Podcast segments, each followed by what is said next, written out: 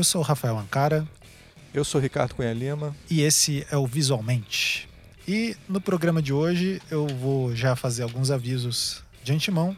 Essa introdução é um pouco longa, porque é uma introdução de um projeto, que é, esse, é essa série de programas que a gente descobriu que a gente está fazendo ou fez e vai organizar dentro dessa série, é, que é sobre design da informação, né? Então, essa é uma área que tanto eu quanto o Ricardo a gente pesquisa já há algum tempo. O Ricardo está aqui comigo, dá oi aí, Ricardo. Eu tô, eu tô aqui. Ele está aqui. Esse é o som da, esse esse é o som da, da minha voz. voz. é, e o Almir também, né? Tipo, a gente está envolvido na entidade de classe dos designers de informação. O, o, o, nosso presidente. O presidente da SBDI, né? É, e aí, o que que é, a gente ficou pensando, né, Ricardo? A gente está vendo várias faz tempo já, né? Tanto que esse programa que vocês estão vendo hoje, ele foi gravado há exatamente um ano. Foi mais ou menos março de 2021, né? Porque a gente faz tempo que tem esse, esse projeto é. de divulgar mais uh, as coisas de design da informação, né? Os conhecimentos e tal. São coisas que a gente acha tão legais, assim, para explicar algumas coisas de design, gráfico. Exato. É. Elas são a gente muito tá, a gente, né? a, a, gente, claro, que é, considerando que a gente pesquisa isso há, há umas décadas aí, é, a gente tem um viés de achar maravilhoso o que a gente faz, mas assim, mas a gente acha que tem uma contribuição grande para o design. O design de informação é uma área que foi é, teve raízes, criou raízes aqui no Brasil de uma maneira muito interessante e tem nascido muitas coisas interessantes, né? A gente menciona lá que é, toda uma área nova de pesquisa chamada memória gráfica nasceu da relação da história do design com, a, com o design de informação. informação. É, você tem áreas como design de informação na área de educação, que tem desdobrado lá nas pesquisas da professora Solange Coutinho e muitas outras pessoas também. É, é muita gente, assim, se a gente começar a falar Isso. o nome, vai ser uma lista que não termina nunca. E, e tem várias coisas, assim. E agora a gente está vendo que está tendo um boom de, de é, design de informação através da área de, de é, data vis, infografia, e, cara, muita coisa, assim. E é uma área que é, assim, aí a gente fala com aquele, com aquela, aquele, com aquele amor, assim, bem voltada para questões de design, porque a teoria é desenvolvida basicamente por designers mesmo. Assim. São isso. pessoas muito que têm experiência do, prática do design. Então isso é uma coisa relativamente rara, né? Então a gente tem uma, tem uma coisa interessante aí que é diferente do, do que a gente percebe em, outras influências é, de pesquisa é, em várias, de várias áreas ligadas ao design. Isso. Então é, isso acho que é bem rico. Né? É, e a nossa intenção né, é trazer mais essa. É, apresentar mais essa área, porque assim, no final das contas, o que vai ficar claro com essa série e com essas várias outras iniciativas que a gente está fazendo é que a gente acha que tem que ter mais discussões teóricas, uma diversidade maior, né, de possibilidades e discussões teóricas dentro do design. Exato. E o, o, design da informação é mais uma delas, né, que já está, é, de uma certa forma, é, podemos dizer que estabelecida, né? Tem mais de 20 dúvida, anos não, de pesquisa. Tem mais de 20 aqui, né? anos, né? a gente tem uma. Inclusive, a... a... gente tem um programa que é, como a gente comentou, né? Uh, assim, essa série ela já existe dentro do Visualmente, só que Exato. desorganizado, né? É. Tem um programa. Na, na, realidade, a gente é assim, no visualmente a gente começa pelo meio, tá certo? Isso. Depois a gente vai pro começo, que é agora, e depois a gente nunca faz o final. Tá? Isso, a gente é um pouco Tarantino, só que sem talento. Assim. Então é, rola essa linearidade temporal não faz parte aqui. Exato. Então, se vocês ouvirem o visualmente 138, Design, Informação e Pesquisa, a gente conversa com a professora Carlos Pinilo, a professora Solange Coutinho e a professora Priscila Farias, que são as fundadoras que começam a se, a se organizar né, com essas pesquisas de design e informação, e daí o surgimento da Sociedade Brasileira de Design e Informação, os primeiros eventos.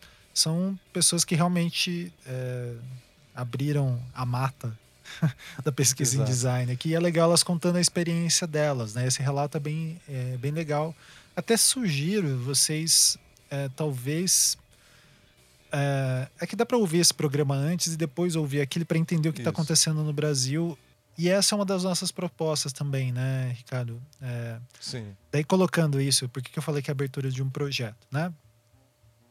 Lá, é, quando a gente gravou esse programa, eu e o Ricardo, a gente, é, enfim, vocês devem ter colegas assim, às vezes eu, eu, eu, eu, irrito, na verdade eu falo que eu forço muito a amizade com a galera, quem é meu amigo sofre muito. Porque eu mando áudio. trabalhar. Eu sou, amizade. é, eu sou o cara que manda áudios de 20 minutos, é, em horários inconvenientes, essas coisas. E não responde, enfim, é desse jeito. Então, ele agora, é só para vocês saberem, agora ele tem uma conta é, é, profissional e quando você manda mensagem diz assim, olha só, nesse momento eu não posso atender, porque eu estou ocupado fazendo coisa mais é. importante. eu respondo a hora que puder. E aí, é, a gente estava numa época que a gente é, decidiu reler os clássicos de design da informação. Né? A gente está sempre nessa porque a gente queria... Uma coisa que movimenta muito a gente é pensar né, tipo, a realidade do design aqui no Brasil e enfim, os problemas que a gente é, se depara e tal. E a gente começou a revisitar muito os, os fundamentos e tal, que culminou e os textos clássicos, os textos né? clássicos, né? Porque para ver o, as conexões que a gente conseguiria fazer. E esse programa surge de uma leitura é, meio que tentando fazer uma linha, né? É, de leitura. Então ele é um texto do David Sless. A gente na verdade relaciona, né? Vários textos de. Não vários, Sim. dois textos. Né, é, a, gente, a, gente, é, a gente trabalha com basicamente dois textos, que é o do David Sless. A gente vai explicar tudo isso, isso. mas só para vocês terem uma ideia. David Sless e do, e do Frascara. Né? Um é um latino-americano, que é um argentino Frascara, e outro é um australiano que tem uma, uma proximidade muito grande com a academia inglesa né? de, de design de informação, que é a, é, que é a base desse debate todo. E, e aí a gente vê similaridades assim e, e, né, entre os discursos dos dois. A gente consegue dizer assim, vamos, a partir do que eles estão falando, um texto é mais acessível, outro texto é um pouco menos e tal. A gente vai botar os links para vocês verem, né? Isso. E aí a, a, a gente debate sobre eles. E aí uma das coisas que a gente está pensando, assim, primeiro é ajudar vocês a entenderem um pouco um contexto, né?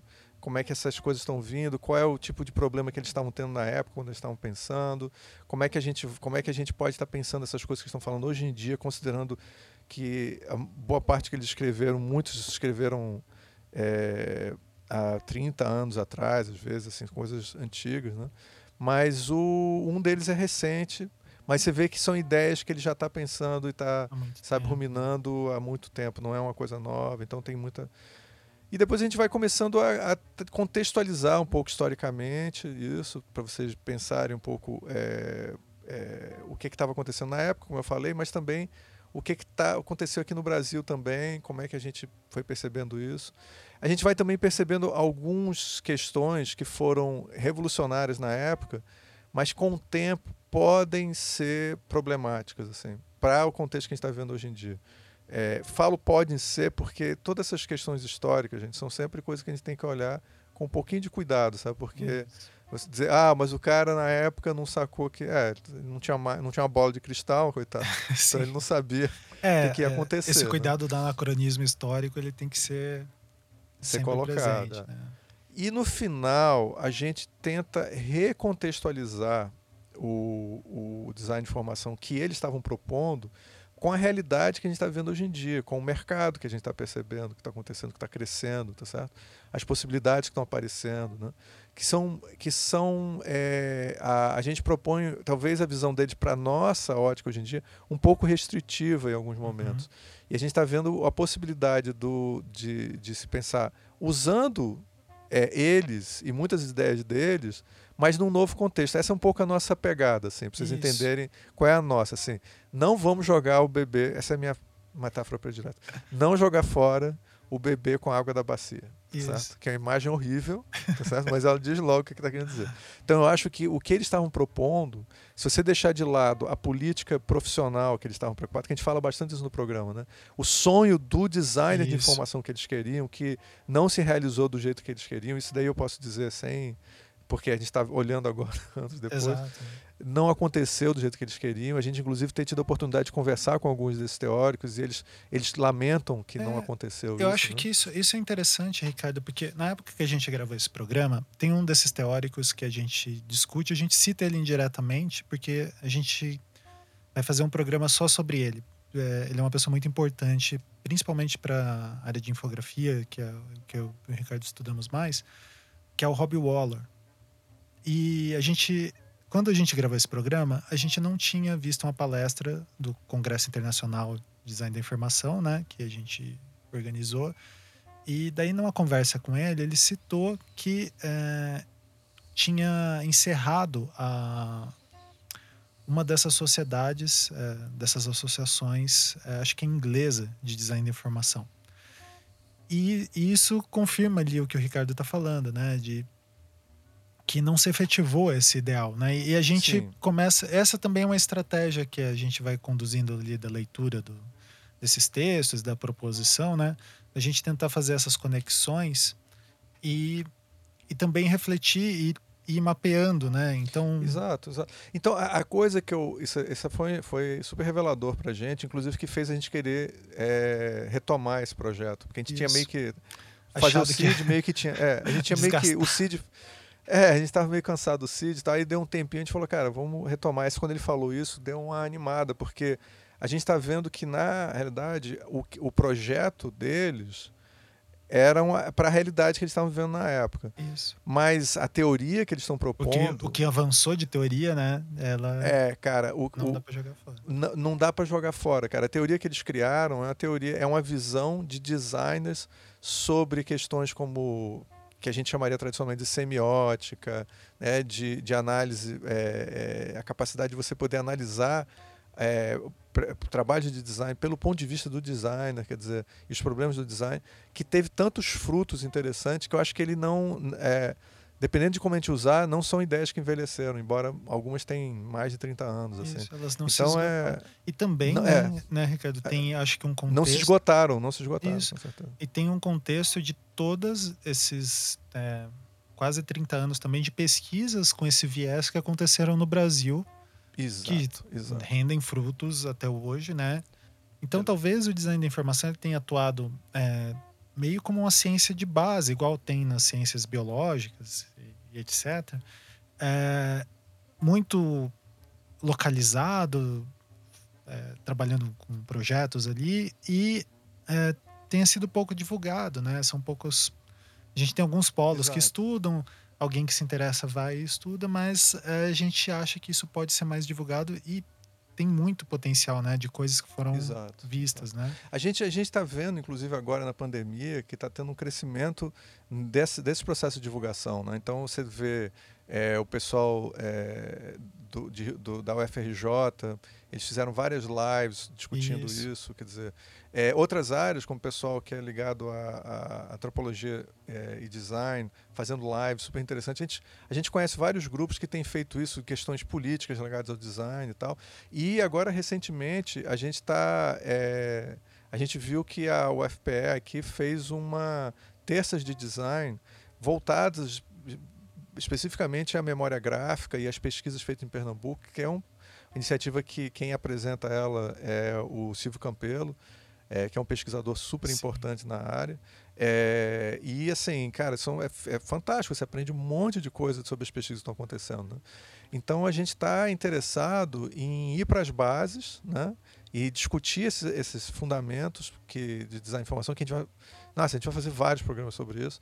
E aí, é, e depois a gente e aí aos poucos ficar caminhando também para as pesquisas que são feitas aqui no Brasil, né? Inclusive não só em design de informação, design de informação, mas também em memória gráfica, essas coisas. A gente está interessado em mostrar esse potencial de pesquisa é, e a gente está, assim, quem fez pós-graduação sabe o que, que é, cara, entrar e dizer assim, cara, onde é que eu tô? Onde é que, que, que eu é posso ir? O que, que é isso? sabe? O, como é que eu posso trabalhar com isso? O, quais, quem está pesquisando isso? Cara, quem são as pessoas que estão pesquisando o país? É, quem, o que que, o que, eu me lembro uma coisa, cara, quando eu comecei a pesquisar essa informação há mais de 10 anos atrás, muito mais. É, eu queria tudo. Hoje em dia eu tenho, nossa, quem quiser, entra em contato comigo que eu mando, tá? Eu queria uma lista de bibliografia para poder começar a estudar, cara, sabe? Cara, isso seria assim, eu, eu, ia, eu ia começar a chorar assim, se me entregasse um negócio desse. Eu ficava, ah, porque é, é e, e, até hoje, em qualquer área que você for trabalhar, isso é uma, é uma questão. E no design, gente, a gente voltando, cara. os pioneiros, eles estavam com um facão cortando o mato, bicho, tá entendendo? não, é uma história recente, eles estão vivos ainda, esses pioneiros. Então, Isso, e é, produzindo é, ainda, né? Tipo e produzindo, que... exatamente. Então é, é, então é uma coisa muito recente, assim. Então, é, e é uma coisa que se a gente não se unir para fazer as coisas, sabe como é que é, né? É, Vem aí a, o processo histórico e ela é sobreposta, atropela né? a gente. É. Então, é, isso tem... E daí, essa dimensão de projeto, né, só repetindo também, ela se estende para a disciplina da pós-graduação que o Ricardo a gente está dando junto e vai se desdobrar em várias outras frentes, assim, né? Que a gente entendeu que a gente tem que comunicar isso é, e chegar no público de alguma maneira, seja dentro Exato. da sala de aula, seja na, aqui pelo podcast, seja num vídeo, seja em palestra, Exato. seja um livro. Então a gente vai produzir várias coisas. É, nos... Essa é só parte, a gente é, vai. Essa é uma parte. O, da... A parte mais ambiciosa é, é, vídeos, né? Se a gente Isso. conseguir, a gente vai fazer. Mas com certeza livros vão sair disso. Quer dizer, é, todo o projeto é grande e não somos só nós dois, né? É, não. Tem muita um gente aí. É, que... De cara, vocês vão ver que já tem programas com. É, o Ankara falou do programa que a gente eu, Almir e o Ankara entrevistamos três dos grandes nomes do design de formação e brasileiro. E aí depois a gente já fez um programa com a Bárbara Emanuel, que é uma grande, nossa, grande parceira nesse, no é, nesse nossa, tema. Bárbara é tudo de bom. E aí ela, ela, ela fez um sobre retórica visual que é totalmente voltado à, à área dela e áreas que a gente pesquisa também, mas voltado para o design de formação. E a gente já fez, a gente não lançou ainda, viu? Isso aqui, ó, ó, primeira mão, já fizemos um programa discutindo os problemas da, da, da. Ai meu Deus, como é que o programa foi da. As questões da semiótica. Da semiótica, né? da semiótica, exatamente. E aí a gente coloca algumas questões lá, algumas questões críticas, algumas questões é, é, construtivas, e a gente vai vai vindo e vão, nossa, gente. É, Isso, é, e daí então, nesse contexto aí, essa introdução meio grande, desses quase 20 minutos, é para, como vocês ouviram ali, né, a gente meio que dá um, um guia para tentar entender ali qual que era a nossa ideia. Então esse programa ele também tem essa função, né? A gente vai usar ele como recurso didático. então, é, quem quiser é, acompanhar como se fosse uma aula, é só baixar os, os textos, né? Eles estão disponíveis aqui nos links. E é, a gente, eu vou tentar separar numa playlist, né? Ou todos os outros programas que são só sobre esse tópico. E conforme a gente for lançando, a gente vai avisando e a gente vai conversando sobre isso. É claro, né? É, é aquele negócio é, acho que é sempre importante falar. Esse é um recorte, gente. Não é. Sim, a gente não está falando aqui. Design da informação é isso. Ou então, não, como a gente não, leu não. Num, num outro texto recentemente, que o autor chegava e falava: é sempre tal coisa. A gente não está falando que é sempre, né? Não, não. A é gente uma... não vai pagar essa, essa, essa. A gente não vai cagar essa regra. É, a gente ainda não. Idiota, a gente ainda a gente não, consegue. Talvez um dia. Um dia talvez né? se prepare. Num dia, talvez. Mas é uma. Mas, uh, o que, que a gente acha, né? Desse, tudo isso que a gente está comunicando e conversando, a gente acha que é uma contribuição muito grande que é possível Sim. ser realizada e pensando nessas múltiplas conexões que a gente pode falar, né? Inclusive Exato. outros temas que é, sempre aparecem aqui, né? É, e, e, e, embora a gente não vai debater isso nesse programa, você vai ver em outros, tá? É, essa, essa, esses fundamentos têm o potencial de conversar com outros fundamentos e com outras áreas e com outras, outros vieses, sabe? Então, assim, é, é fazer um debate, assim, é a gente dizer que, cara, que teoria importa. É. Teoria é e importante. ampliar a visão e compreensão e desse fenômeno design, né? Tipo, Exato. Já colocando aí um, uma visão é, sobre... É, e só deixar claro, gente, assim, uma coisa que o cara falou agora que é importante, de que a gente não está é, a gente sempre está cagando regra, mas é sem querer, a gente não estava querendo fazer. É involuntário. Mas eu quero dizer o seguinte: involuntário, é involuntário, cagação de regra involuntária. Mas é, é, Nossa, essa imagem é horrível. Mas assim, a, a, a, mas o, o, o ponto principal é convidar você a você pensar sobre isso. Exatamente. Porque, gente, a gente está no Brasil, não tem nenhuma razão, embora a gente esteja a gente sempre fala isso, mas a gente vai repetir aqui. Embora a gente esteja é, inspirado em ideias que vieram do norte europeu, tá certo? Não significa que a gente não pode fazer o que a gente quiser com isso, tá certo? Então, essa que é o ponto. Vocês vão no final que a gente vai caminhar mais para isso, tá?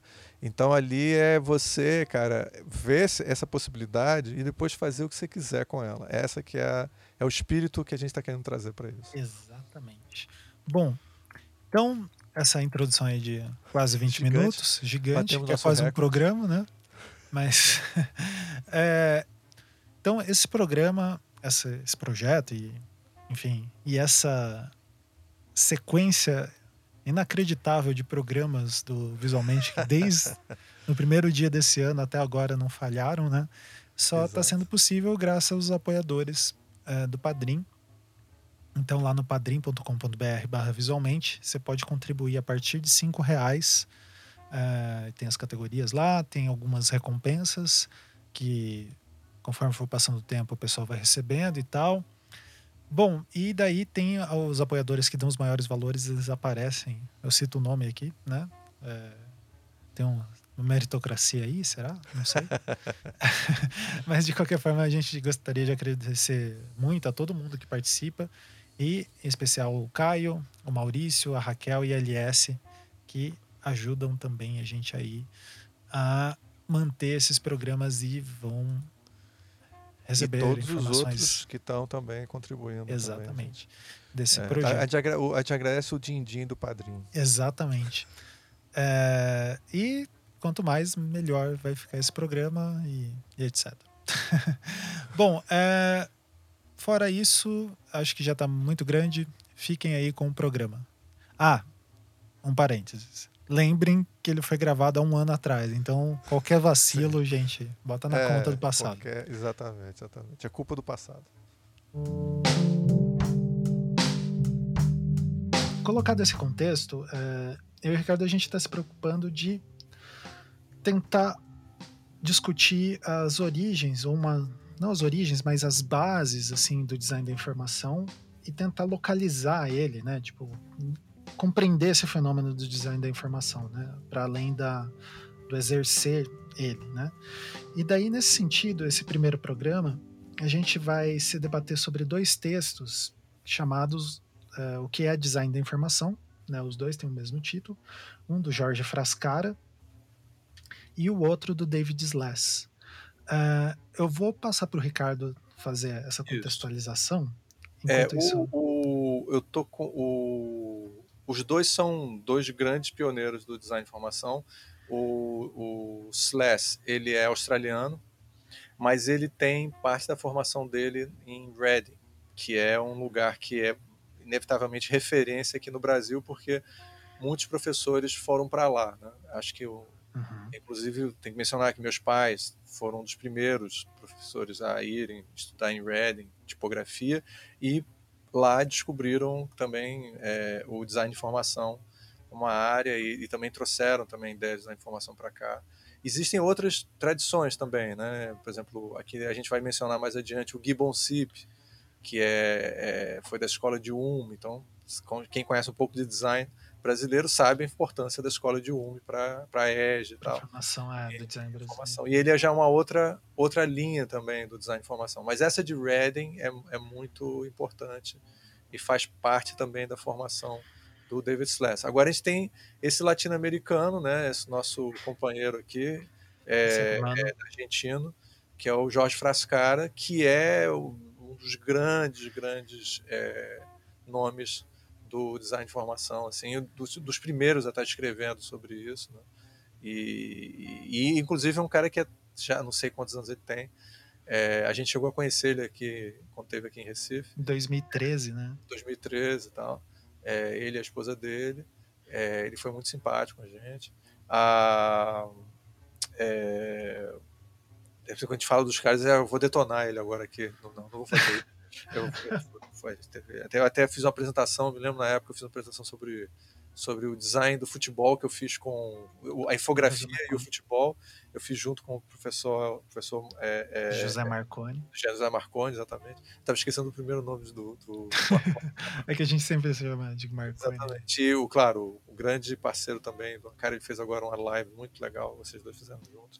É, e, a, e ele foi, ele participou e ele debateu as coisas com a gente.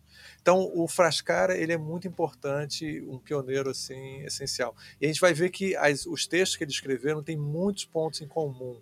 E a gente desconfia, embora eles tenham escrito já nos anos 2000, eles estão eles estão, acho que, refletindo na nossa visão muitas das ideias que estavam sendo discutidas lá nos anos 80, nos anos 70. Quer dizer, eles estão tentando cristalizar muitas das ideias que, que foi que formou o design de informação, que os nossos mestres, né? É, e especialmente a gente vê a Carla Spinillo, Solange, Coutinho é, e, vários outros grandes nomes do design de informação brasileiro. É, é, foi a, a, a, boa parte da discussão que a gente vê que pode ter formado um pouco do que a gente aprendeu sobre design de informação. Acho que é mais ou menos isso, né? Isso. É, eu acho que para dar uma, uma contextualizada só na maior na leitura desses textos, né? Acho que é, compensa a gente localizar que um texto é de 2000 e, é, de 1994, o do David Sless, né? E o do Frascara é de 2015, que é numa ele é a introdução de um livro é, organizado pelo Frascara em 2015 chamado Atis. Eu, desculpa, eu tinha esquecido de mencionar isso, que o do, do Sless é mais antigo o texto. Isso. E, é, é verdade. Mas daí, é, qual que, é, assim, pensando em um rigor metodológico aqui, né? É, alguém pode questionar, mas por que que vocês pegaram textos que têm quase 20 anos de distância, ou 30 anos, sei lá, de distância, né? Matemática não é meu forte, como vocês estão vendo. É... o Ivan Mizanzuki, eu sou de humanos. Eu sou de humanos, é. Mas tem uma, uma, uma questão bem interessante de, do que a gente quer localizar, né? A gente está um pouco interessado também em entender como que se cristaliza alguns dos preceitos do design de informação ao longo desse tempo, né? Então essas semelhanças, é, acho que é interessante para ver discur discursivamente de uma certa forma o que, que se manteve, né, no design da informação e também o que que não é o aparentemente deixou de ser discutido. A gente não vai tocar nisso, porque esse é um programa é, mais onde a gente está tratando desses temas, é, meio colocando o pé neles, assim, né? De tipo, vendo para onde que vai, o que, que vai surgir disso. Mas são coisas que a gente tem em mente, né? Então, é, professor, onde começamos aqui? Eu, eu, eu, eu, pensei o seguinte, que eu acho que um texto mais acessível para quem vai ler é o texto do Sless, até porque é um texto com 16 páginas. Assim.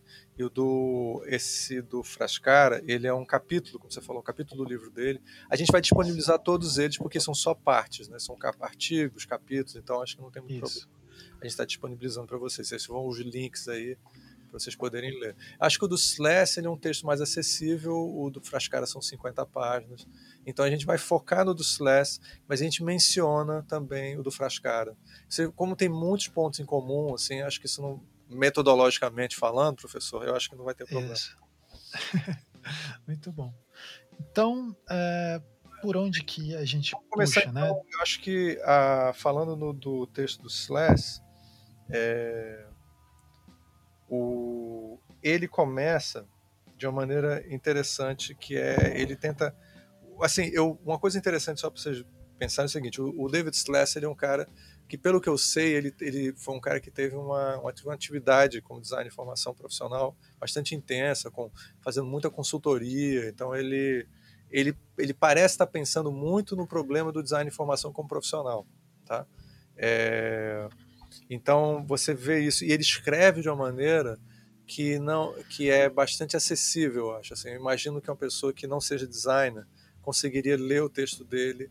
O, o Frascara também, a princípio, faz isso, mas eu acho que o, o Celeste faz ainda mais, assim, ele, ele, é muito mais. E como ele também escreveu isso nos anos 90, tá certo? É possível que ele estivesse ainda mais interessado em estar tá expandindo os horizontes do, do design de informação. Isso. É... É, só contextualizando um pouquinho, né, adicionando aí que o, o Ricardo estava comentando, o David Slaz ele é conhecido por ter um é, pela empresa.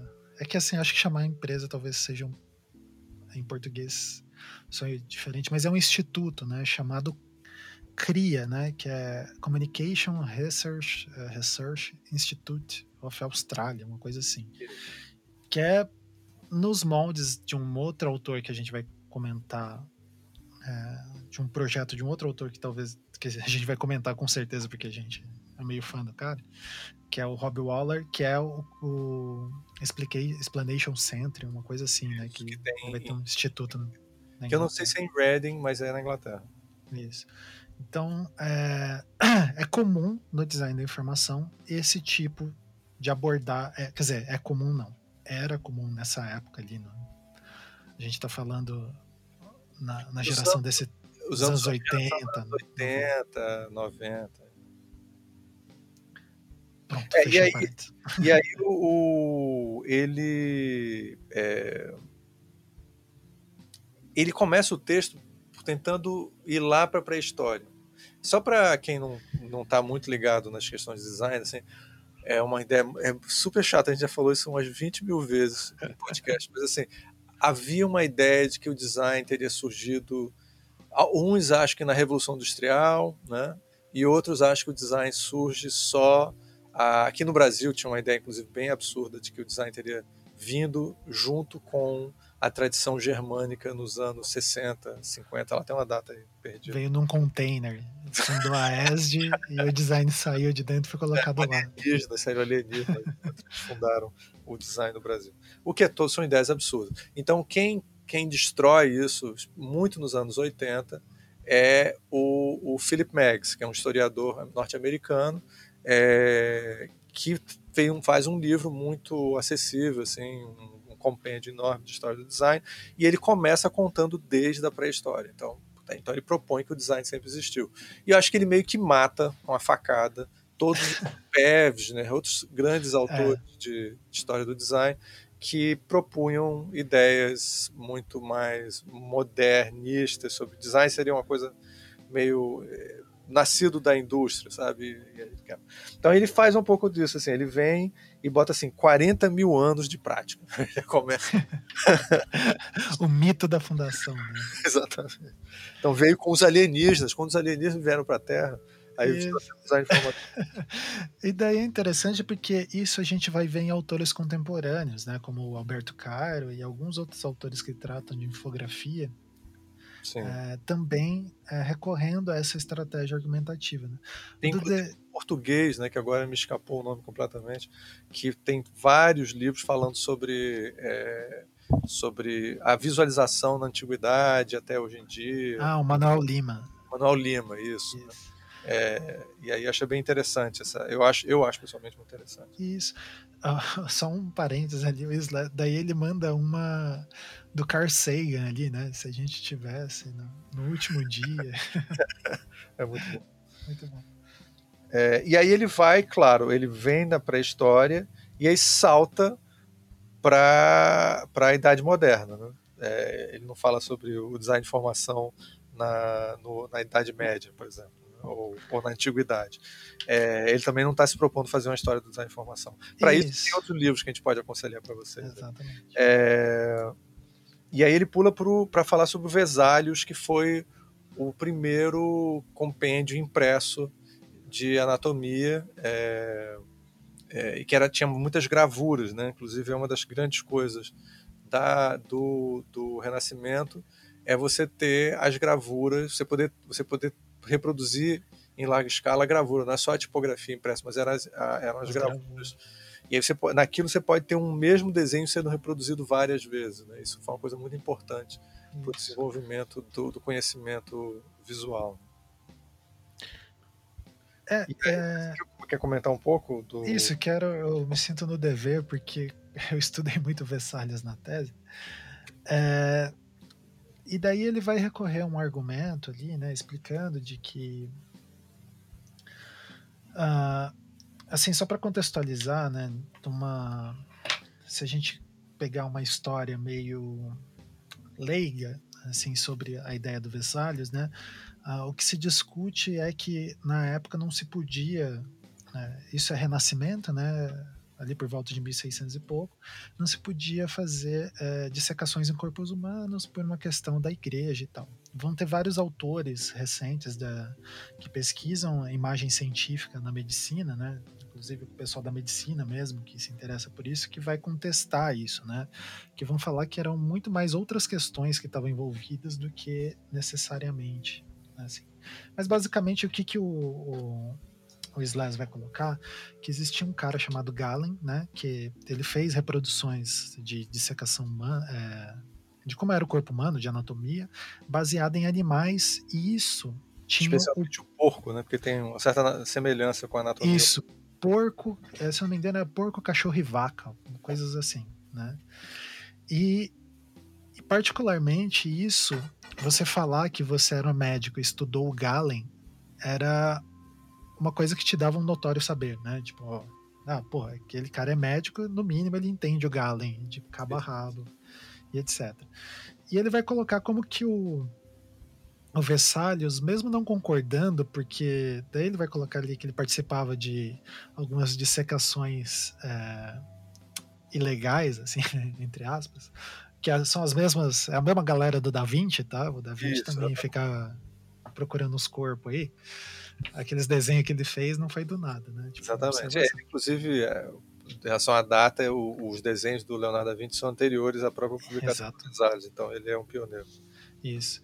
E aí, uh, pensando nesse sentido, o que que acontece, né? A gente ele, o, o Slice vai colocar uma das ideias que eu acho bem interessantes nesse texto, né, Ricardo, de que a informação tem uma relação com poder, né? Então, Sim o Vesalius ele não vai claro que o Vesalius depois vira um, uma grande referência, né? Até é, posteriormente vim teve é, o, o ah, cara do Grey's o Grey's é, Anatomy, é, que vira é. standard. O, o, exatamente. É. Que é só para saber, o Grey's Anatomy, a série é baseada no, no, no, compêndio de anatomia, que é de um cara chamado Grey.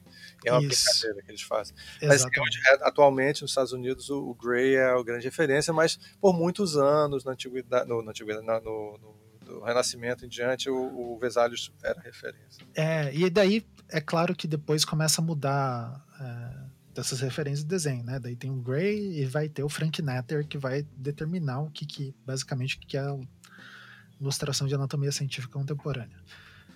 É, me xinguem médicos. Mas esse, Frank Netter fez isso. É, mas bom, tirando isso, então o, a discussão do Slez ali é disso, né? Como que o Vesalius ele acaba não conseguindo ou não querendo às vezes é, mostrar que ele tinha uma argumentação que era melhor e talvez mais verídica ali da realidade. A aceitação dessa informação, né, essa nova informação, não era tão bem aceita ou recebida por causa dessa discussão política. Esse é um dos aspectos mais interessantes, eu acho, desse texto, só que daí ele não aprofunda. É, você só deixar claro que você está pegando uma tangente total do texto dele. Assim, Exatamente.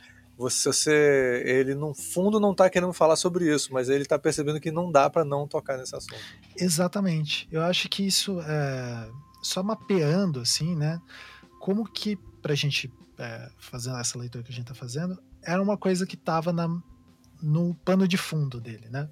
Sim. A gente vai ver que nesse texto do Slaz ele vai abrir várias dessas pontas que possivelmente eram coisas que ele uh, na prática profissional dele ali, na reflexão que ele estava propondo, aparecia em algum momento, né? Então é, essa... Essa é uma hipótese que a gente está fazendo. Isso. Que considerando a, a, a, coisa forte que, ele, que, a gente vê na carreira dele de estar tá, é, lidando com a, o, não só com a pesquisa pessoal gosta de chamar de pesquisa pura, não existe isso, mas pesquisa pura seria só ligada à academia, e é uma pessoa que está ali também trabalhando no mercado e aí está lidando com questões práticas, né? E aí talvez a gente esteja percebendo que ele, ele percebe que não dá para você fazer design de informação é, seguindo simplesmente princípios do que a gente considera que é o bom design de informação. Exato. Você acaba tendo que fazer, você tem que lidar com a realidade. Então ele, ele, ele quando fala do Vesalius, ele já tenta contextualizar os problemas que o Vesalius tinha de tentar fazer o que a gente, o que ele está chamando de design de informação. Porque se você falar para o Vesalius o que é design de informação, o Vesalius vai não saber o que você está falando. É, ele ia mandar você. Porra é? Isso. Não, mas eu acho que é, é, concluir essa parte ali, a parte saúde do, do texto, daí acho que a gente pode retornar, né? Que daí ele começa é, ele faz como uma linha, né, entre a, a sociedade pré-industrial e a pós-moderna, se você puder. Ah, interessante. Ter esse panorama aí pra gente. É, o que ele tá, o que ele é um pouco do que a gente falou no começo, né? A própria definição do design está ligada com isso, né? A gente tem a o mundo, o mundo pré-industrial é um mundo que a gente não conhece. É, o mundo industrial, há quem diga que a, o tipo de vida, o tipo de sistema econômico que foi desenvolvido na, no, na, na Idade Média só vai desaparecer de verdade com a Revolução Industrial. A Revolução Industrial cria um novo mundo e nós nascemos no mundo industrial. E nós vivemos os problemas do mundo industrial, como, por exemplo, a, a, fala, a, a maneira como a gente se refere à ecologia é um problema específico do mundo industrial. mundo industrial. O próprio conceito de, do romantismo que a gente fala como tipo de pensamento é uma tradição que surge em oposição à Revolução Industrial. Porque as pessoas começam a, a ver as consequências da Revolução Industrial negativas e começam a botar ideias. Então a Revolução Industrial é um, assim, é o tema da nossa, do nosso mundo. Assim, é, os problemas que a gente tem, as coisas boas, as coisas ruins, o fato de a gente poder estar tá fazendo um podcast é produto do mundo é, é, industrializado. É uma coisa meio óbvia, né? Mas às vezes a gente está falando, às vezes o óbvio tem que ser, tem que ser, dito, tem que né? ser dito, né?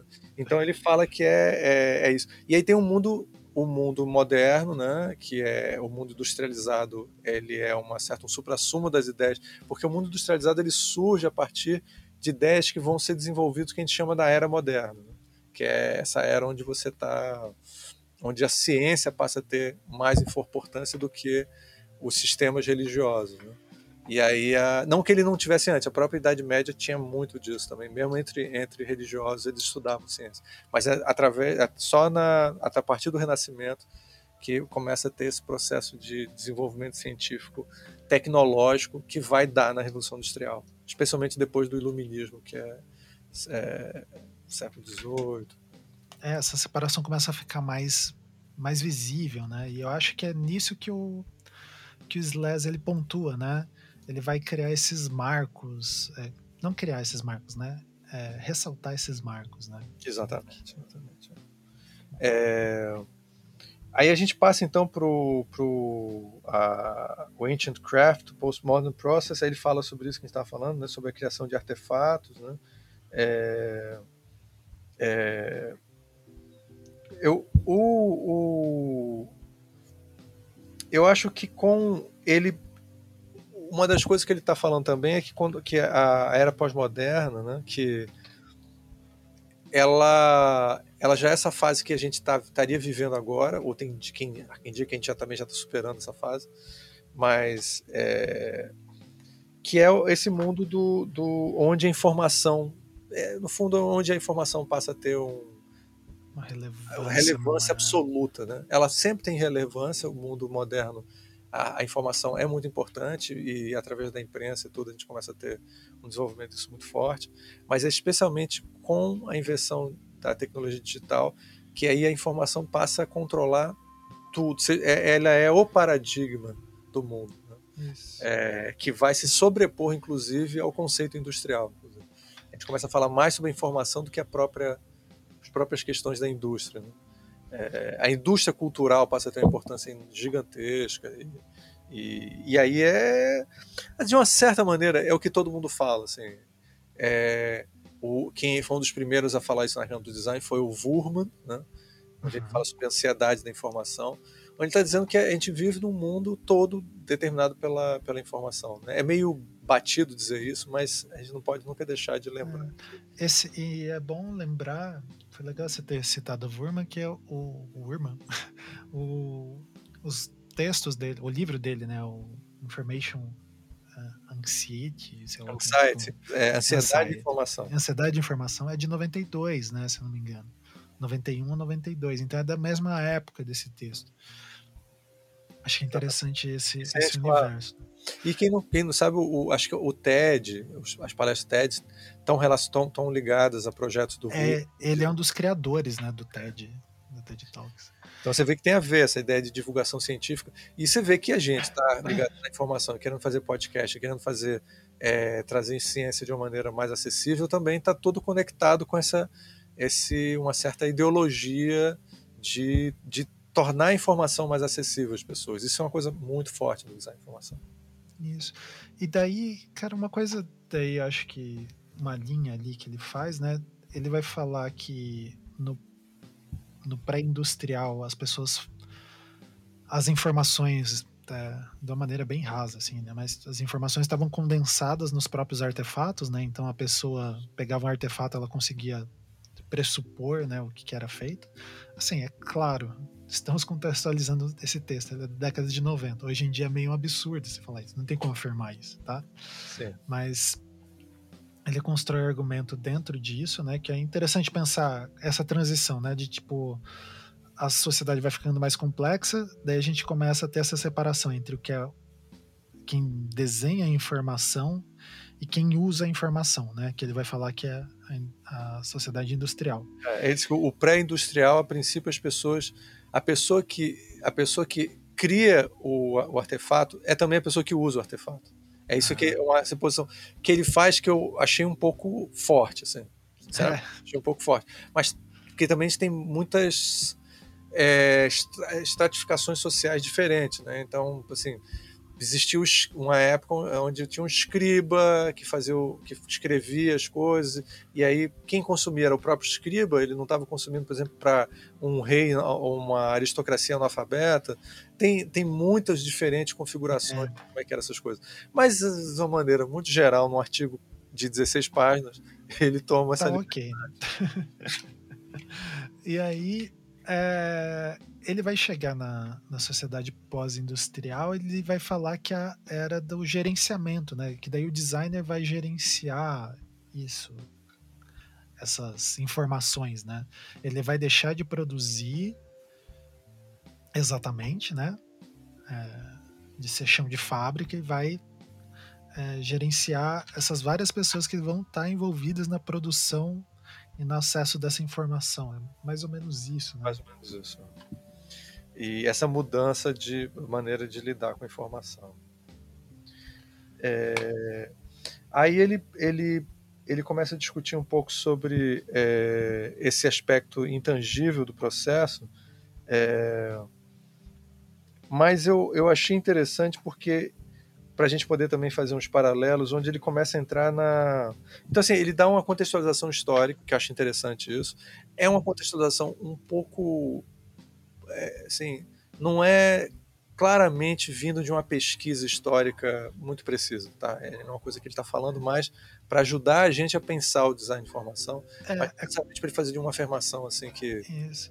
Não, isso não é uma, uma crítica não é uma pejorativa, assim. Claro. É, é, ele tem um tom flusseriano quase, né? De, ah. o argumento dele que ele quer colocar é é uma outra ideia que ele quer discutir, só que ele precisa partir de algum lugar, né? É, ele faz algumas afirmações que eu acho um pouco assim, fortes, fortes assim, porque não só fortes, mas assim muito e será mesmo assim, não, eu não, não tenho é. como comprovar e talvez seja um pouco bobagem algumas coisas que ele está falando, mas a, o espírito que ele está falando eu não acho problemático, eu acho que ele, o que ele tá no fundo o que ele está querendo dizer é que o design de informação sempre existiu, ele, ele e ele reflete as épocas onde e as maneiras como a informação são consumidas. Né? Então é, é, mais ou menos isso que está querendo falar. Uma coisa que eu acho importante a gente mencionar aqui, que eu acho que é, a gente poderia ter falado no início, acho que eu, não, eu esqueci de falar no começo, que é o seguinte: o design de informação, ele, como disciplina, ele surge numa é, num contexto de oposição às ideias modernistas, tá? Por isso você percebe que o modernismo ele, ele tem uma ele, ele vem muito com a tradição muito de dar as costas para o passado. Já os pós-modernos eles já se preocupam muito com história e eles são mais é, historicistas em muitos aspectos também, inclusive de pegar a influência do passado e tudo. E o design de informação ele é uma, uma tendência pós-moderna nesse sentido. Né? Ele está ali se opondo à, à, à, maneira meio estratificada do design, do, do, do, design moderno, que é principalmente racionalista. Então ele Sim. vem, propõe que o design é o design tem que ser feito assim e assado. Por quê? Porque a gente trabalha em cima de da, da, pureza das formas geométricas, que a forma deve seguir a função, e um montão de, de, de, de características modernas. E o bom design seria o produto dessa, dessa racionalização. Ele não é produto de necessariamente de um processo verdadeiramente empírico. Quer dizer, empírico no sentido de experimentar, de velar, de testar as ideias. O pessoal do design informação são, é, é, eles são pós-modernos diferentes, por exemplo, dos pós-modernos, é, por exemplo, dos cartazes psicodélicos norte-americanos, né? É, que aí é mais pessoal que se aproxima muito das, dos métodos das artes, onde é um experimentalismo é, mais artístico, pra, de uma maneira tosca, assim seria isso. Eles estão preocupados muito com a, a, o experimentalismo ou as coisas empíricas das ciências, ciências exatas e humanas, psicologia, é, antropologia, a, a, aqui no Brasil, por exemplo, muito ergonomia também, lá fora também. Então, assim. É... é eles vão chamar essa área de human factors, né? Tipo, de Sim. fatores humanos e. E uma coisa muito interessante né, da psicologia, acho que vale a pena até a gente recortar, são, pelo menos é o que Slas cita no texto, né? É o pessoal da, da psicologia cognitiva, então do que eles chamam também de psicologia experimental, só que também é um pouco perigoso esse termo, que são aquelas áreas da psicologia que estão muito preocupadas com mensuração, né? Sim. Então, a mensuração vai ser um valor, não, não digo valor numérico exatamente, mas uma coisa que importa muito para o design da informação. Eu acho que ele busca se diferenciar, né? Essa oposição dele ao moderno é, na mensuração do real. Isso. Né? E, e no experimentalismo. Eles, eles todo, tanto ele quanto o Frascara, eles propõem métodos é, semelhantes a métodos científicos é, de outras áreas para você poder fazer uma fazer avaliação e do, dos objetos que você está produzindo ou das coisas, o sistema de informação que você está criando. É, Inclusive aqui na página 9, ele propõe metodologia de design informação. É, que é assim, o tesão do designer, né? o criar uma metodologia. Né? É, então ele tem, por exemplo, assim, definir o problema, envolver, é, envolver os stakeholders, né? essa palavra mágica que todo mundo está usando até hoje. Tá muito, as pessoas. São os stakeholders seriam, né, cara? Assim, as pessoas envolvidas no processo. Né? É, todos envolvidos no processo, né? É. Mas é interessante o, o uso do termo. Né? Hoje em dia, céu, todo mundo adora stakeholders. É, observar e mensurar é, o estado das coisas, desenvolver e testar é, protótipos, soluções protó é, protótipos como soluções, processo iterativo, né? Só para quem não sabe, não é interativo, que é quando você se relaciona com coisa. Interativo é um, é um, processo que tem fases, tá? Que você pode ir e voltar nessas fases. Isso. É, acho que eu descrevi bem o interativo. Né? Não, e, e interativo, desenvolvimento de protótipos. É, então, assim, tipo, o que ele quer dizer é o seguinte: por exemplo, se eu, vou, faço o protótipo, aí eu levo para ser avaliado. Se aquele protótipo não está funcionando, eu posso voltar e desenvolver um segundo protótipo. Né? Então eu posso levar, fazer um teste, as pessoas veem que não está funcionando aquele protótipo, aí eu volto. Esse ir e voltar das fases é o processo interativo. Isso, e eu acho legal, a gente, eu pelo menos vou ficar sempre batendo essa tecla, gente, porque assim, pra gente parece muito normal hoje em dia você fazer é, no ato de produzir o projeto, né? Você ir ficar refazendo, fazer várias alterações e etc. Mas tem que lembrar que no início dos anos 90, ali, né, se você fazer um projeto de sinalização, você ia passar é, você testar um protótipo e refazer ele, você ia ter que voltar para prancheta, trabalho de nanquim de novo, né? Tipo, tem um, um, uma dimensão de trabalho diferente. É. Eu, eu acho que, sem dúvida, o computador deve ter ajudado. É, essa é uma hipótese que está fazendo aqui, né? O Isso, deve ter, deve ter contribuído para esse processo, né? É, mas, sem dúvida, o que tinha um pouco. É, eu, o meu, meus pais são dessa geração, né? Do, do SLAS, né? Eu não sei se talvez o SLAS seja um pouco mais velho, mas é uma geração que aprendeu a fazer design é, dentro dos moldes modernistas. E dentro desse molde, você faz a parada seguindo os modelos do bom design. A diagramação em grid, usando uma, uma diagramação assimétrica, tinha um montão de regras assim que o Jan Tico e outros grandes nomes Tischhold, sei lá como a gente fala. Isso. É, proponha, propunha e tal. Se você faz desse jeito, às vezes você não precisava nem ler o texto. Exato, porque seguiu a regra, tá lindo. Show. E aí, eles estão propondo um negócio que seria estranho para um designer moderno clássico, assim, que é não, a gente não sabe como fazer. Isso aqui é interessante, o Celeste fala muito disso e o Frascara também. A gente não sabe qual é a maneira correta de fazer. É através da experimentação, do design de informação, é que a gente vai dizer isso. Inclusive, eu vou pegar uma citação aqui do, do Frascara, Frascara. se eu conseguir encontrar, porque são 50 páginas, né? É, ele, ele, ele diz o seguinte, ó. É, só posicionar aqui para eu ler.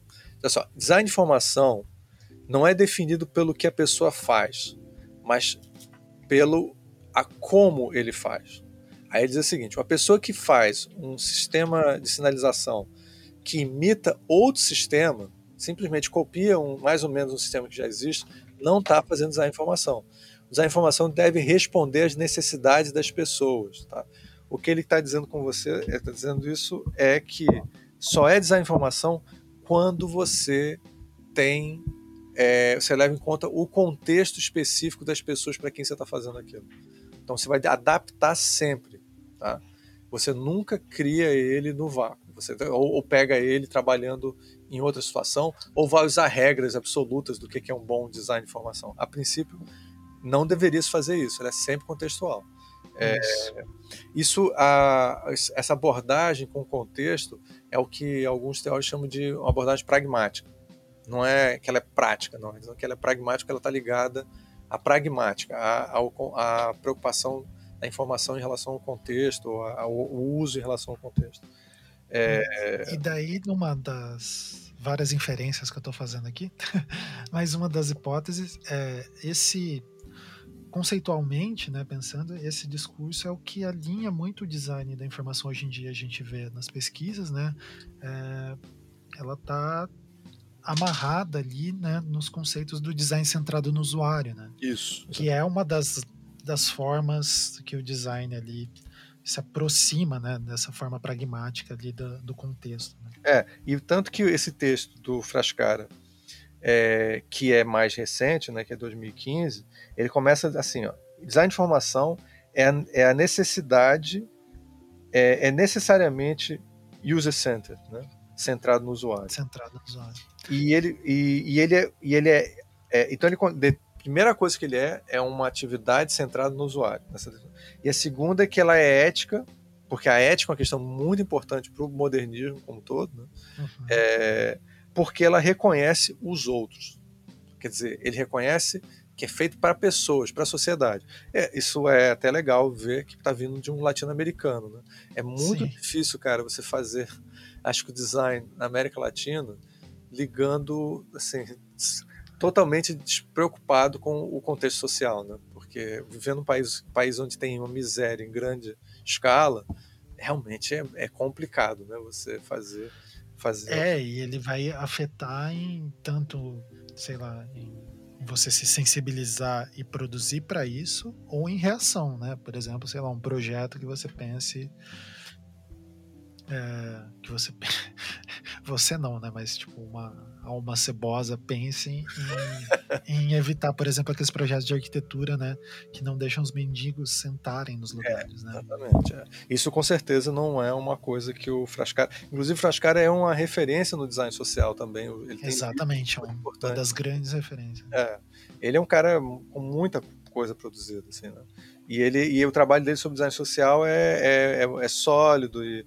Agora, ele tem uma, um preconceito fortíssimo com o modernismo. Tanto que um dos livros importantes, um texto importante dele, que eu não vou agora lembrar, talvez se eu lembrar eu possa botar nos, links para vocês darem uma olhada, é, ele, ele, ele começa atacando o El Lissitsky, que é um dos grandes é, designers russos, e ele diz que essa preocupação com um design meio artístico, o design da, da aparência da, das coisas, é, é, o, é o, como se fosse o câncer do design, sabe? É, traz o problema maior para o design. Né?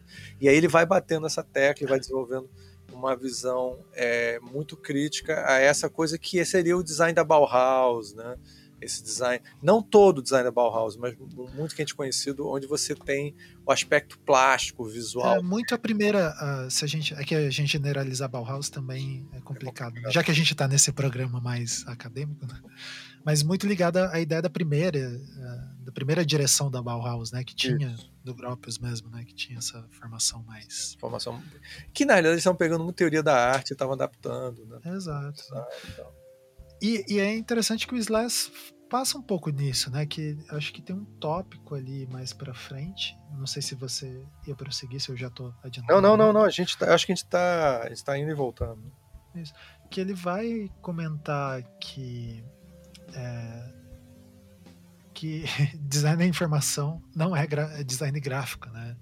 Eu acho que um ah. pouco tentando afastar essa ideia é, eu sei eu que o termo não é melhor. Coisa ele faz tem o, é, o, é o Frascara ou é o, ou é o, o, o, Slash. Ele faz uma lista de, de áreas ligadas ao design de informação e ele joga o design gráfico no meio. Assim. Isso, exatamente. Antropologia, psicologia, blá, blá, blá, design gráfico. Filosofia, design... Nem é o último, nem ele é tipo lá no meio, assim, tanto, tanto faz, assim. É bem estranho isso.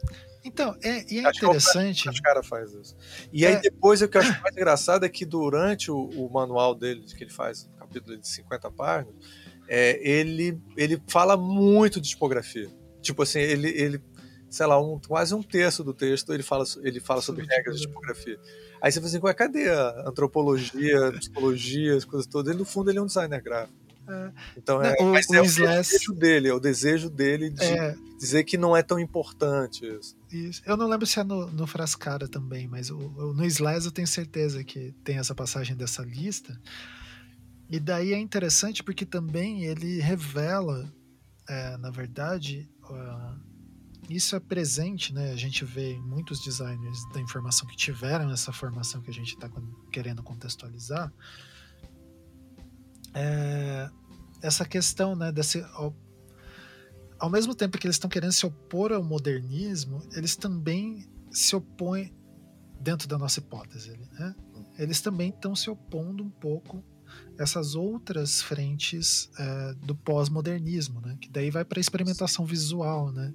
Então é, é acho que para vocês começarem a ver agora nesses 40 minutos de, de, de programa aí, é que o que a gente está, pelo menos, assim, eu e o Ricardo conversando, assim, o que a gente está entendendo é que esse texto, quanto esse quanto do Frascara, eles têm uma função de querer é, definir uma profissão.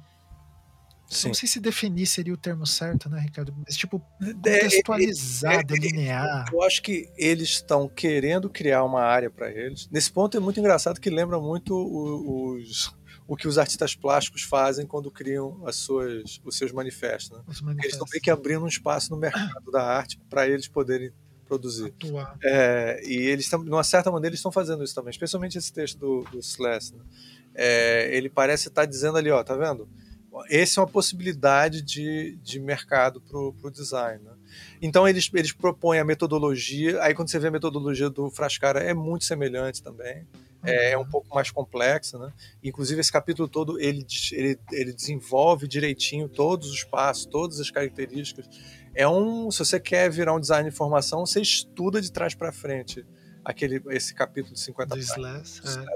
Slash não, do, do Slash, não, Frascara. Frascara, que você está super bem preparado assim para entender todas as características clássicas do design de informação. Mas é também é um, é um mercado que está surgindo, né? O, no caso do Frascara, ele já está tentando cristalizar um pouco mais, que já é em 2015, mas no Slash ele está ali, ó, tá, tá vendo a coisa, está se formando, ele está tá querendo que a gente diga assim, ó, isso aqui é um design de informação. Acho que a gente já pode fazer uma pequena crítica sobre isso, né, a, uhum. cara, porque acho que a gente já está com quase uma hora de programa. É... Não existe claramente esse profissional de design que estão falando. Eu não sei se você concorda comigo. Concordo, concordo. Essa é uma questão interessante, né? E por isso que a gente mapeou assim. Quer dizer, até é... existe alguns, acho que o Slash é um caso, assim, mas não isso, é. Isso, o Slash, o Robbie Waller, talvez sejam pessoas que atuam dessa maneira. Só que pensando a nível global, que talvez fosse um pouco da, da estratégia, né? Claro. Que vocês vê que só para contextualizar vocês, existe uma associação desses designers que é o Triple ID, né? Sim. Que é o Institute for International Information Design. Uh, que vai aqui no Brasil a gente vai ter a SBDI, que é como se tem as pretensões desse, dessa associação mais do lado científico, né? Sim. Do qual eu sou secretário. Exatamente. Mas é, também sou membro. E o eu membro e consultor, conselheiro da, da, da CBDI. E aí a gente vai ter assim, dentro, dentro desse contexto, a gente vê essa tentativa, né?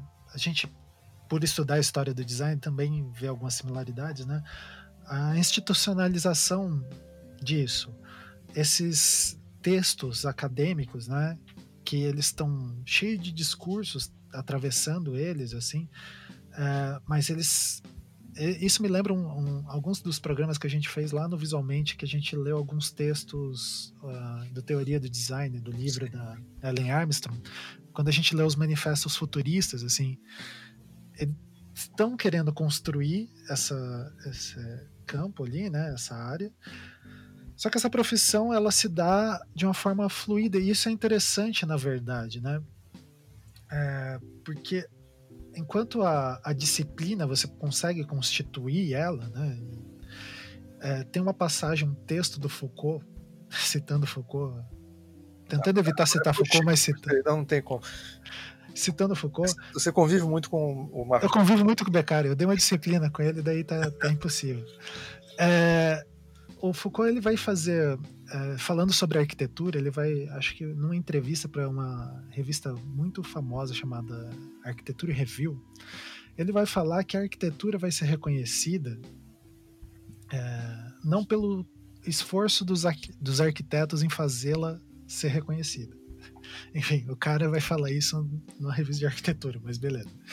É, e daí ele fala que a arquitetura vai ser reconhecida através da política quando os políticos percebem que a arquitetura é um meio de é, tratar coisas. Então ele vai falar lá da reforma de Paris e como que é, por meio da arquitetura que as pessoas vão valorizar mais a, as questões políticas, etc. Mas não porque os arquitetos foram falar, olha que belo estilo eclético de prédio aqui, né?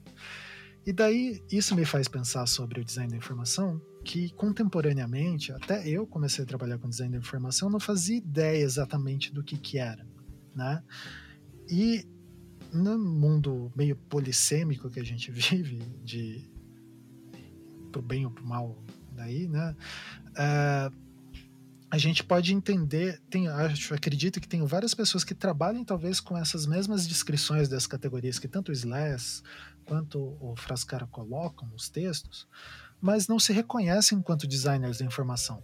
Ou então outras pessoas que atuam e como e se não se intitulam, mas é, se reconhecem como designers da informação, que não partem desses referenciais e dessas questões que são importantes para o SLAS e para o Frascado. Exatamente. Eu acho que, por exemplo, a gente pega um exemplo da atualmente que é uma designer de informação que está em muita evidência, que é a Georgia Lupe, da área de visualização de dados, infografia. É... Ela se autodetermina designer de informação.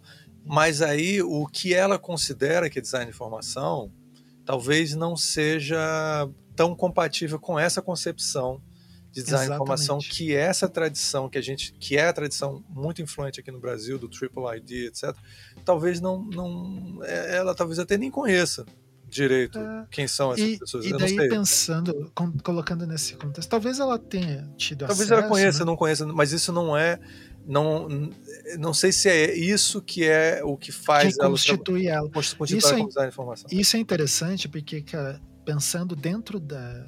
usando esse exemplo da Georgia Lupe, se a gente pensar no contexto desses dois textos, né, que são textos fundantes da área, assim, eles, eles sintetizam muito do pensamento de design de informação, né?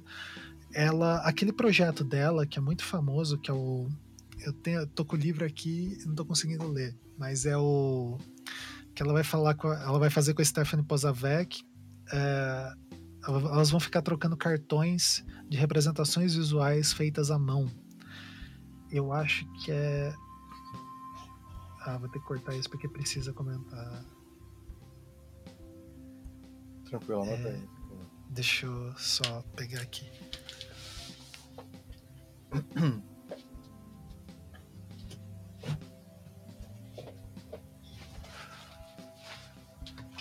o projeto Dear Data, que tem Sim. um livro, virou exposição e está no MoMA, se não me engano, é a própria concepção de um, uma peça de design da informação virar um objeto de arte.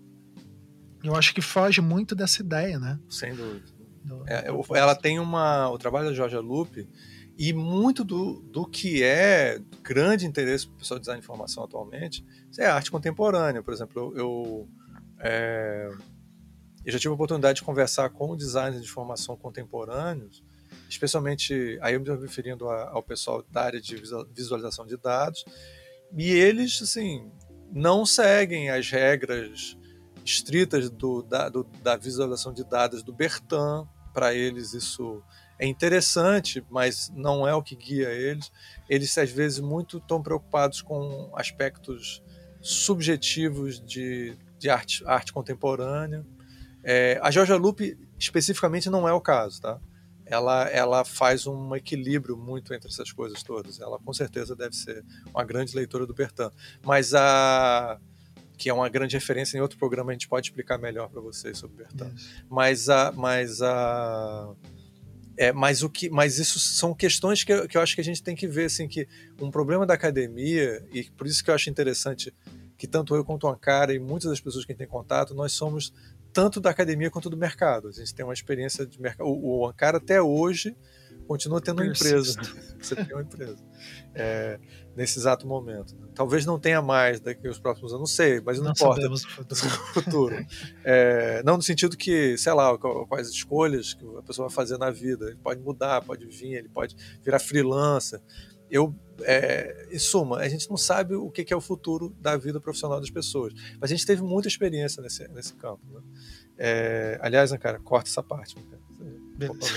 Essa parte que seus sócios talvez. Eu não tava, eu acho que foi um ato falho meu. Cara. Não, fica tranquilo.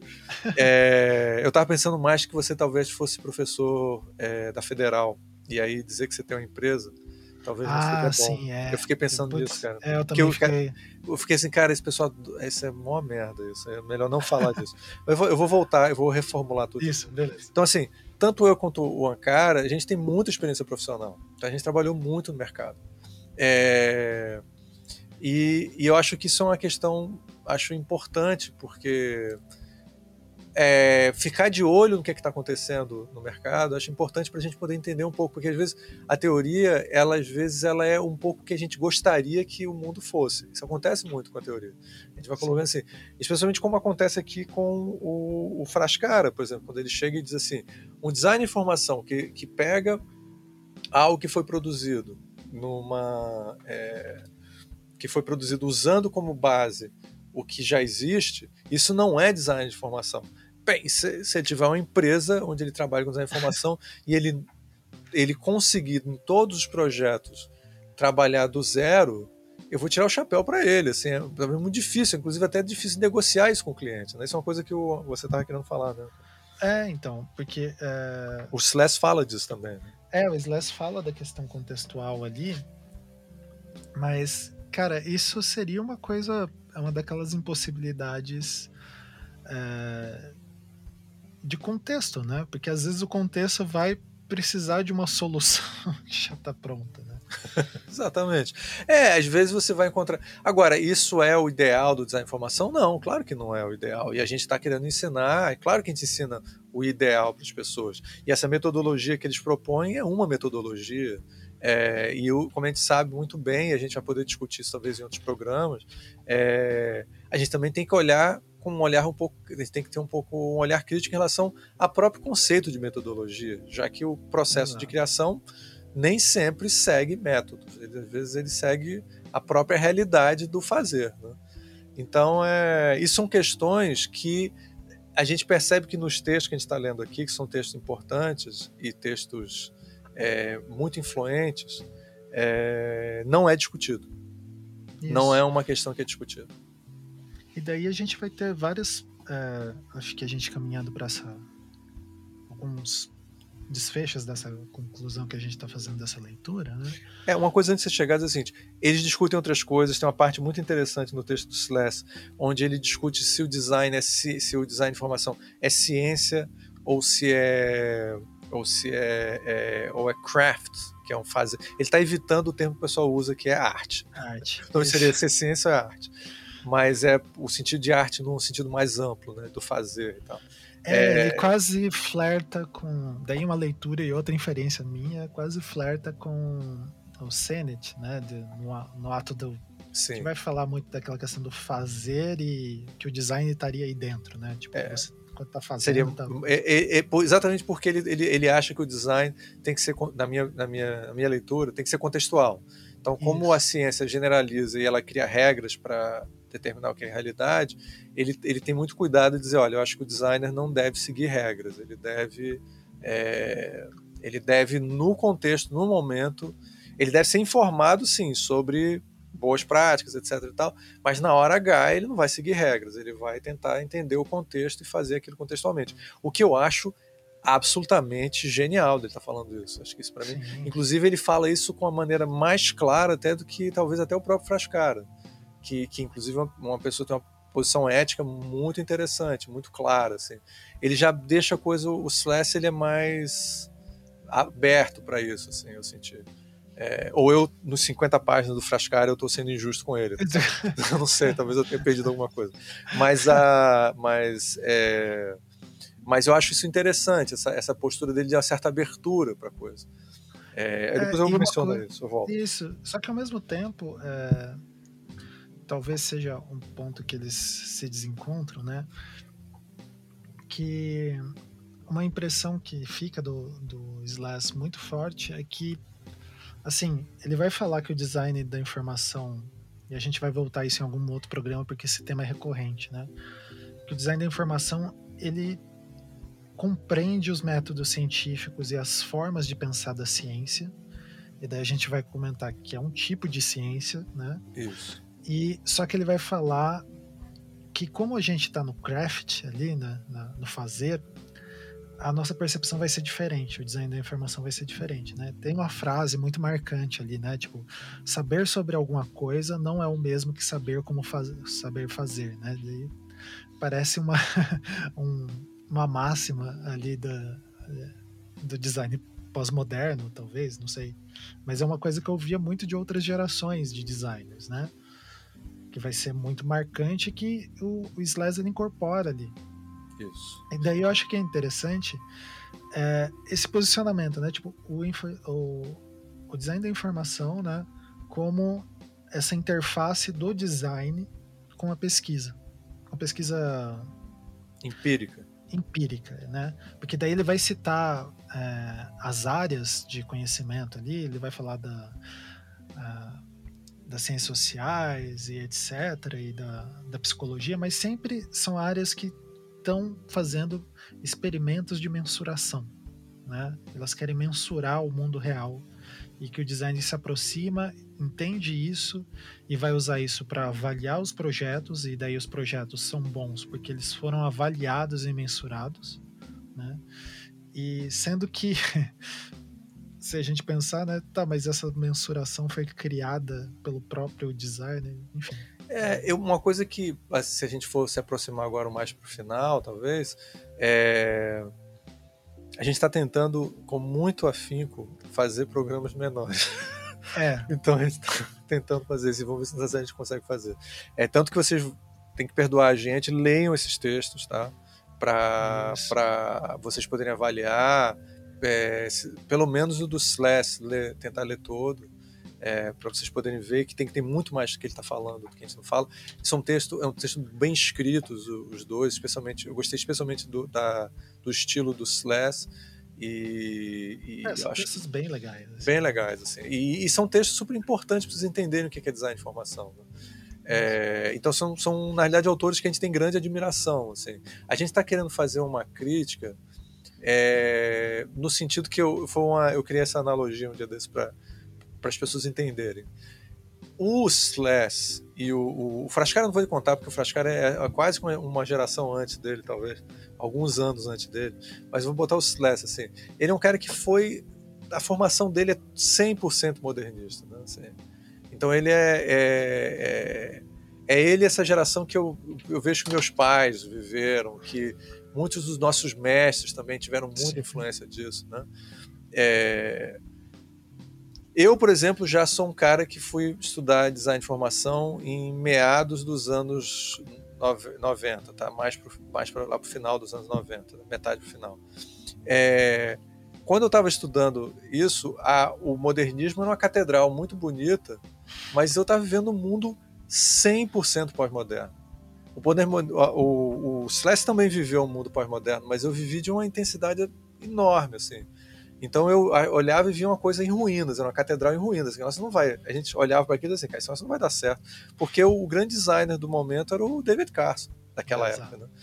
E aí, na tua geração, e eu vejo outras gerações que estão vendo, cara, então eu olho como se assim, ou a casa está quase caindo, a catedral já está quase assim, só tem um último pilar segurando, ou ela já caiu completamente. Eu acho que os meus alunos ela já caiu completamente. Eles já caiu. Com...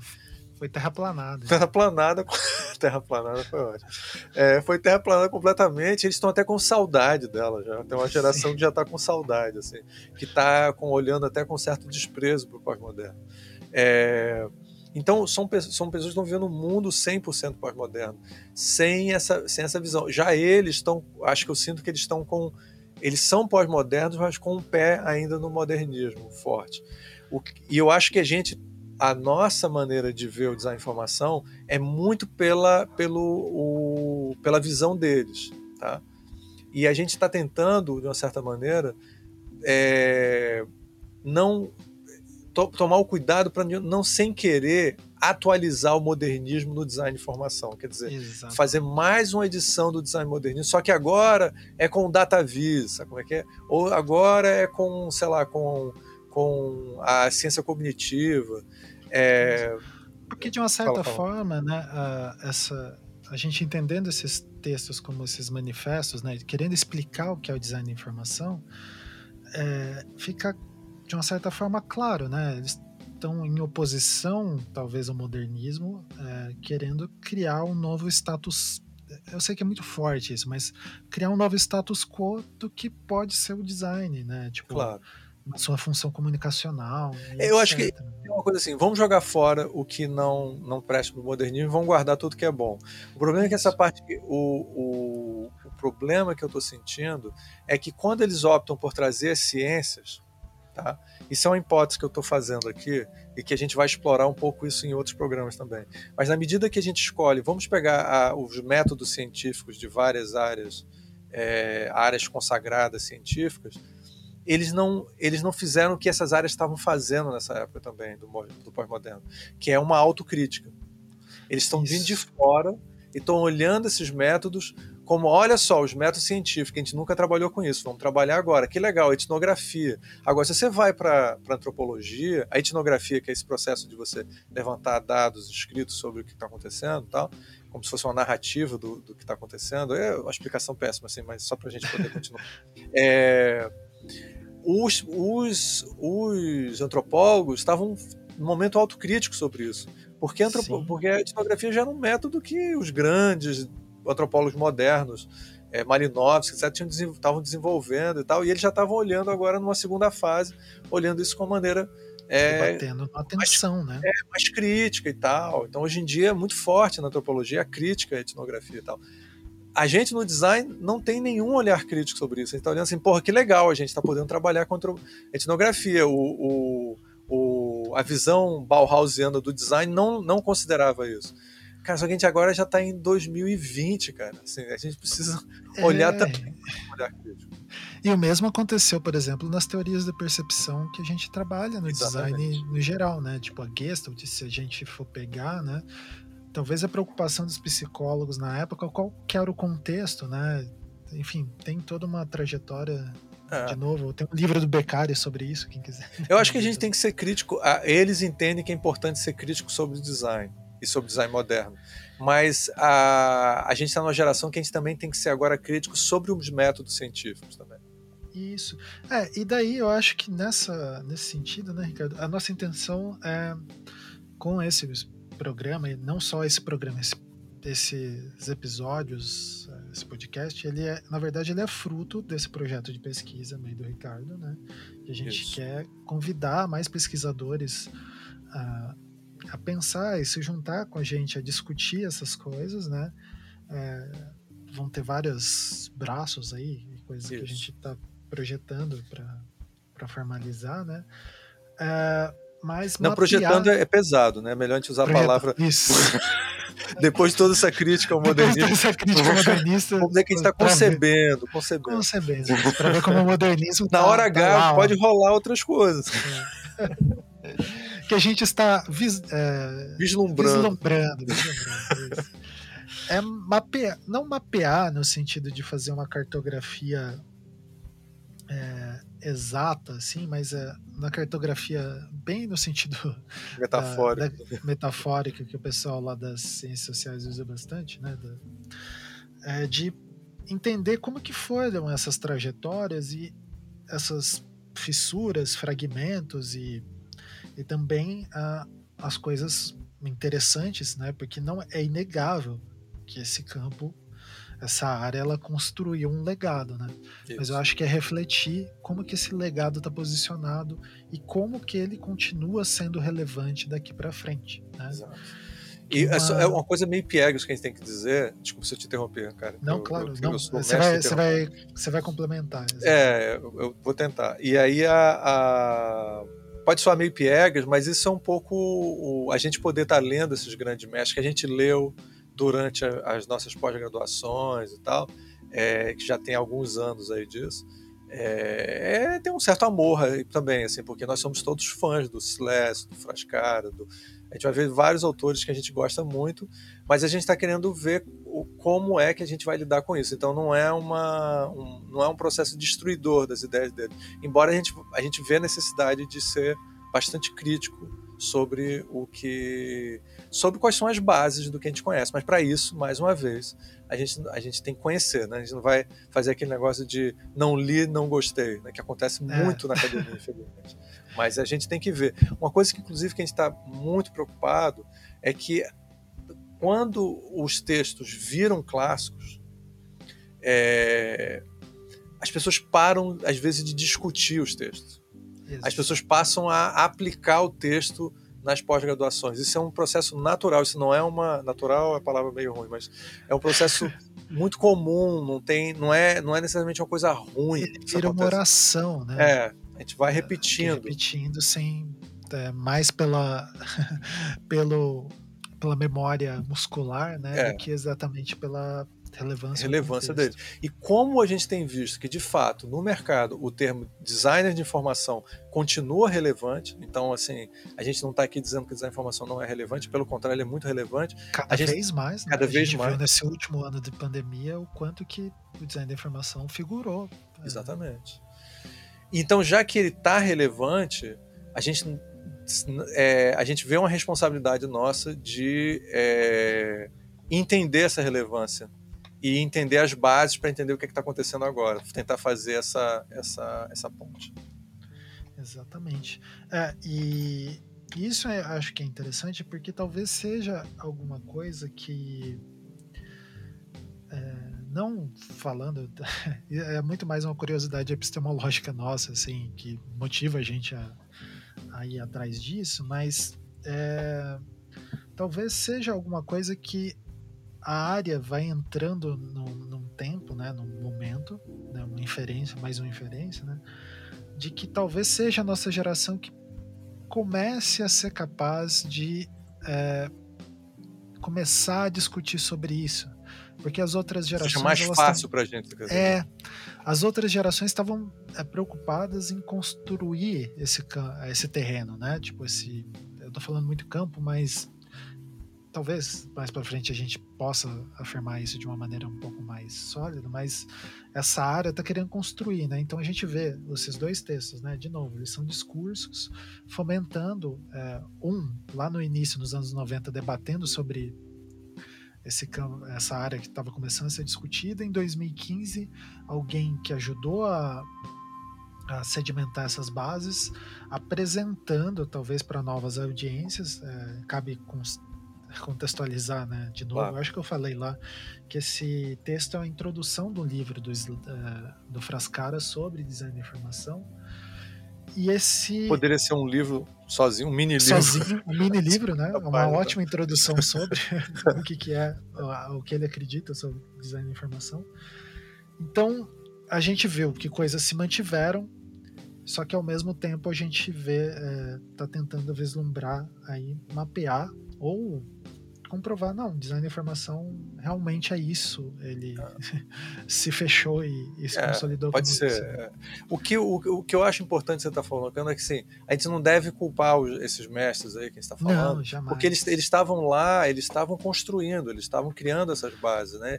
Agora seria, é o nosso papel, é a nossa responsabilidade o, fazer essa, essa, essa fase crítica sobre o, sobre é. o que foi falado, para a gente dar continuidade. Isso, e daí para a gente ficar dentro da nossa coerência aqui, a gente tomou para si, né? porque não, não, não estava dada essa, não, não, essa, é. essa necessidade. E, e a gente entende que para algumas, alguns, alguns designs de informação, isso pode parecer um pouco um sacrilégio, tá?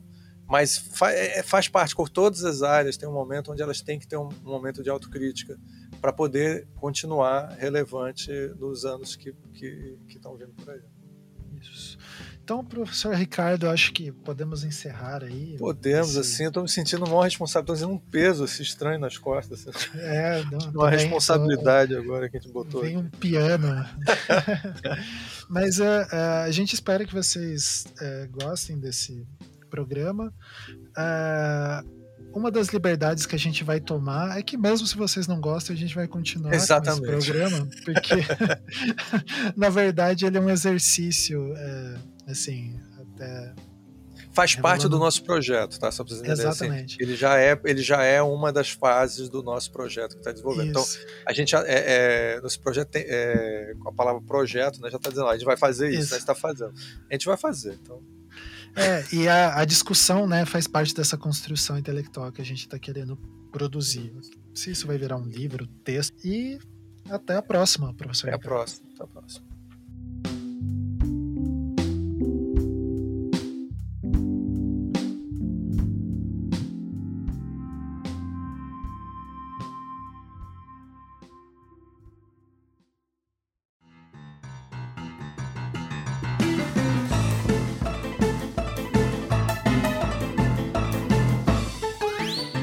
Você acabou de ouvir o Visualmente, um podcast que desde 2015 vem trazendo conhecimento sobre artes, design e humanidades.